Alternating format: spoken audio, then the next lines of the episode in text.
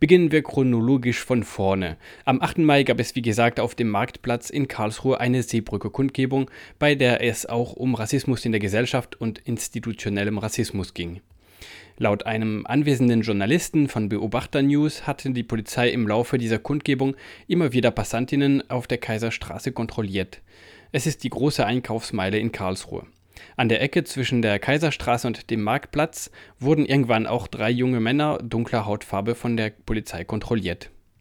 Die Kundgebungsteilnehmerinnen konnten erstmal nicht wissen, warum die Polizei diese drei Männer kontrollierte.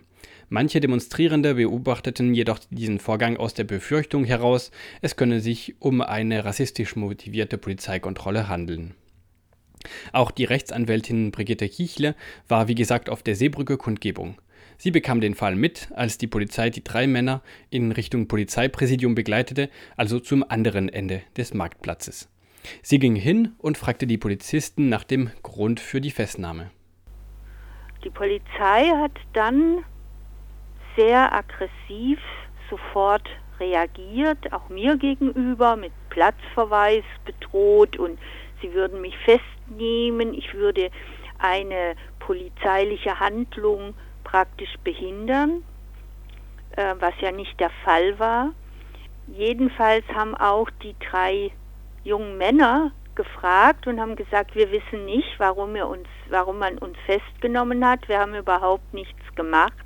Wir wissen es nicht. Jedenfalls kam dann von einem der Polizisten, es handle sich um einen Verstoß gegen die Corona-Auflagen der genügende Abstand sei nicht eingehalten worden.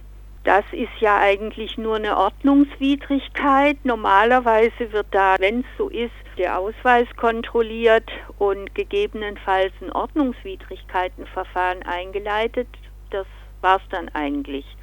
Im vorliegenden Fall aber wurde hier eine vorläufige Festnahme äh, gemacht und wie sich dann herausgestellt hatte, hatte die Polizei zu diesem Zeitpunkt auch bereits die Ausweise der drei jungen Männer an sich genommen. Während dieser Frage auch von meinerseits kamen andere Polizisten hinzu, die dann die Sache sehr schnell eskaliert haben, indem sie die drei jungen Männer richtig rüde angegangen sind, so nach dem Motto mitkommen und sie angepackt haben. Und in dieser Situation haben die natürlich äh, sich erstmal bewegt und gesagt, was soll das, wir haben noch gar nichts gemacht. Und daraufhin wurde einer der drei jungen Männer von fünf Polizisten zu Boden geworfen und einer mit Gewalt gegen die Wand gedrückt und dann abgeführt zum Polizeipräsidium.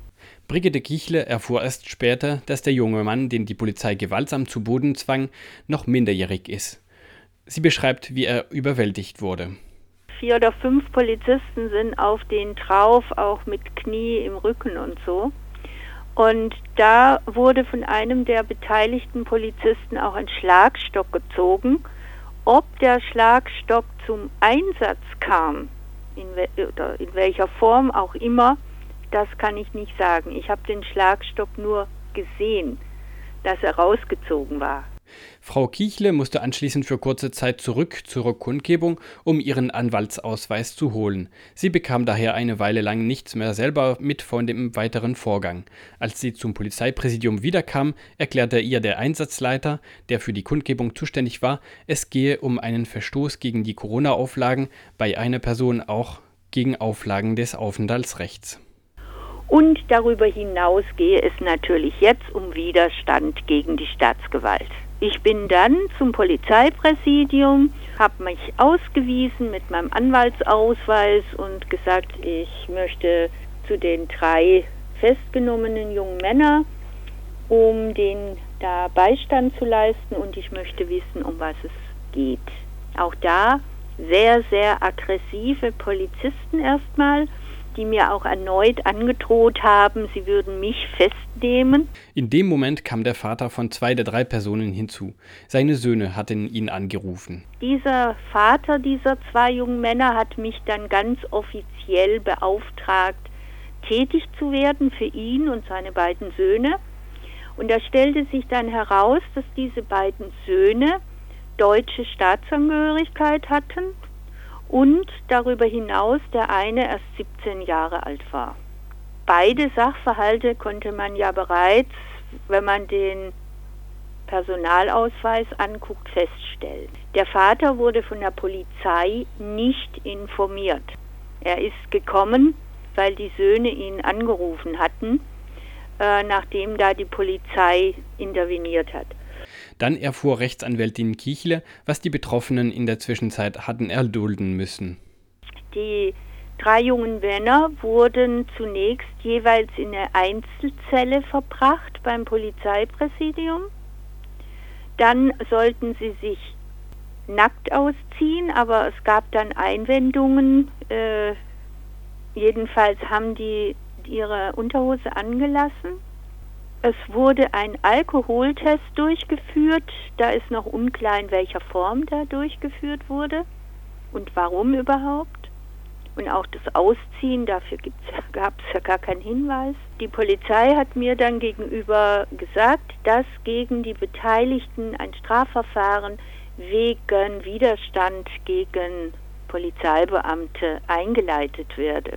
Der 17-Jährige wurde auf Betreiben der Anwältin freigelassen, denn für ihn als Jugendlicher wäre eigentlich nicht das Polizeipräsidium zuständig, sondern ein spezielles Polizeirevier.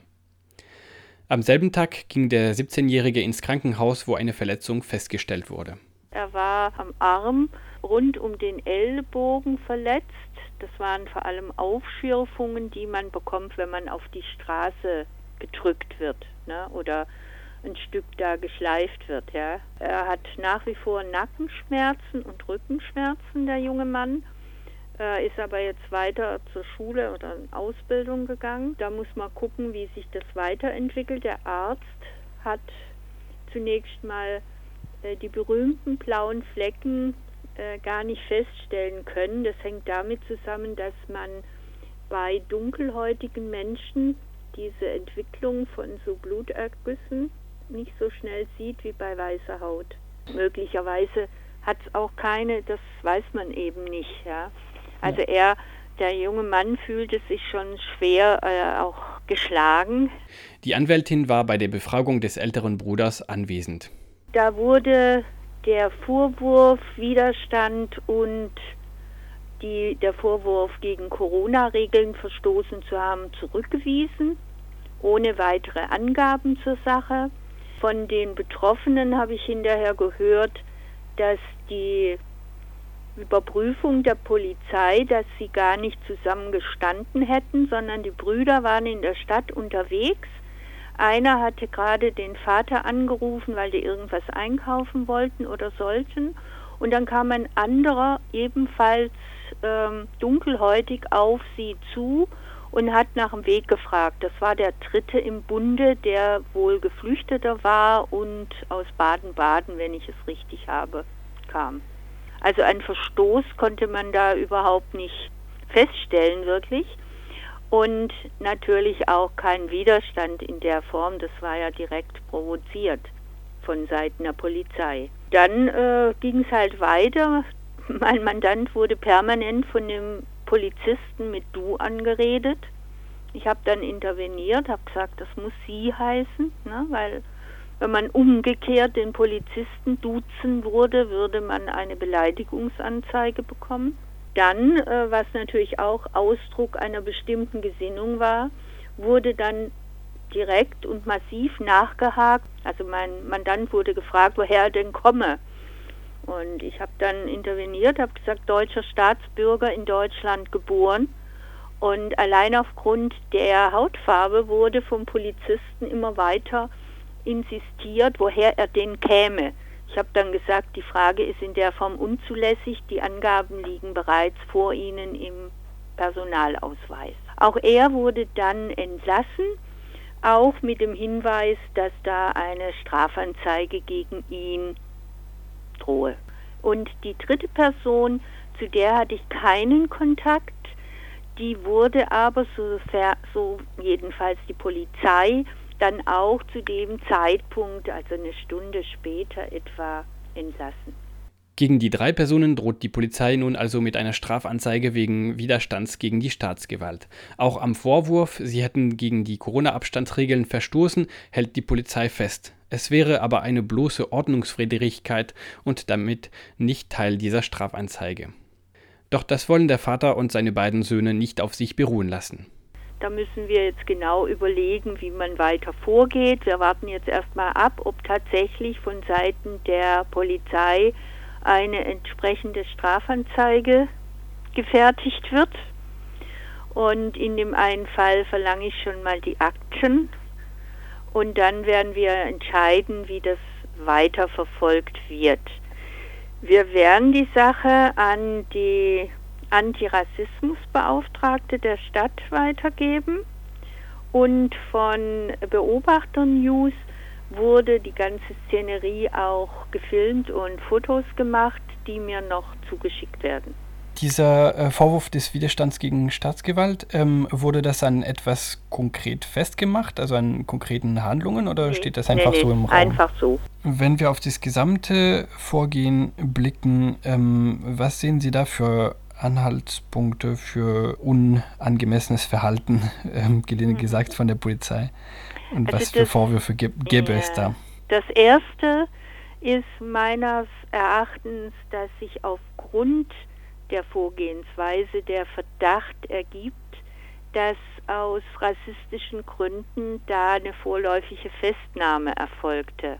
Am gleichen Tag gab es unzählige äh, Dinge von, von Menschen, wo die Polizei einfach weggeguckt hat oder es nicht für nötig gefunden hat, einzugreifen. Insbesondere gegenüber, also da, wo das Schloss ist, da gab es eine Kundgebung von solchen Impfgegnern und Coronavirus-Leugnern und der rechten Szene.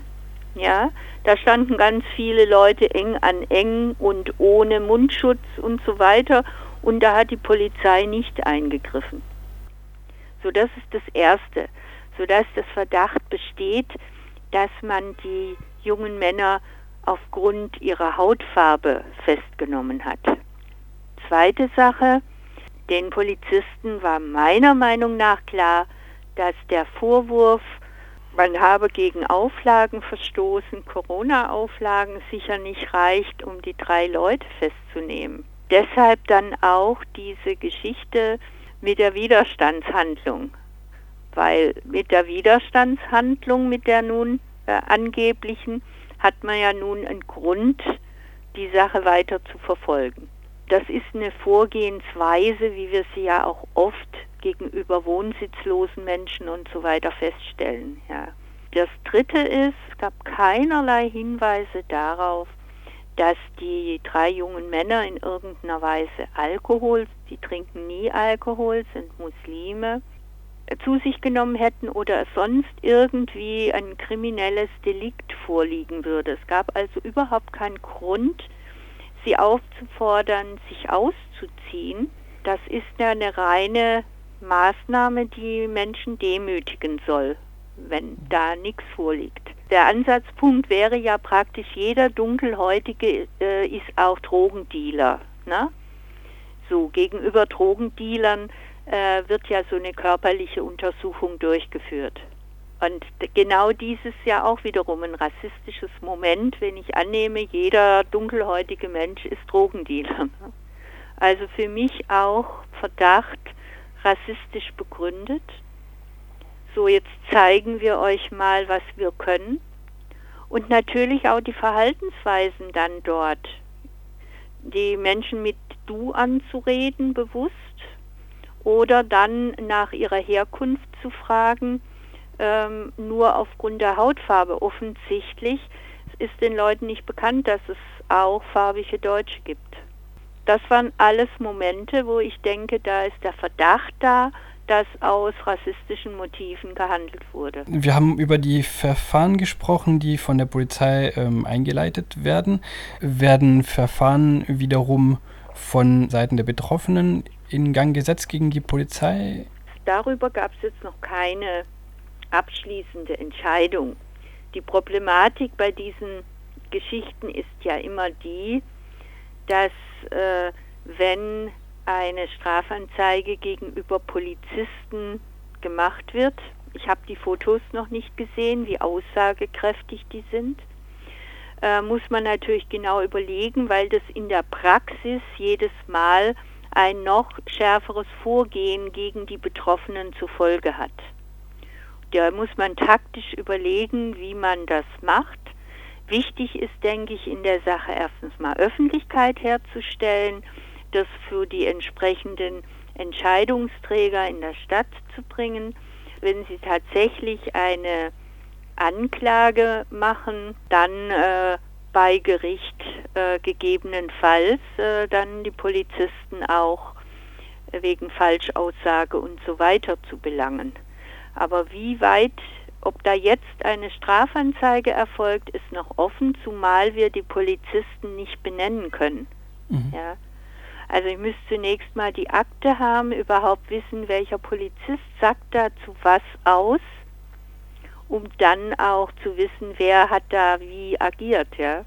ja. Im Moment können wir das gar nicht sagen. Das heißt, eine Anzeige wäre im Moment äh, dann im luftleeren Raum, weil nicht zuordnenbar. Weil nicht jeder der dort anwesenden Polizisten geprügelt hat. Über Fotos vom Geschehen oder über die Aussagen von Polizisten in den Akten erhofft sich Rechtsanwältin Brigitte Kichle Informationen darüber, welcher Polizist wie gehandelt hat.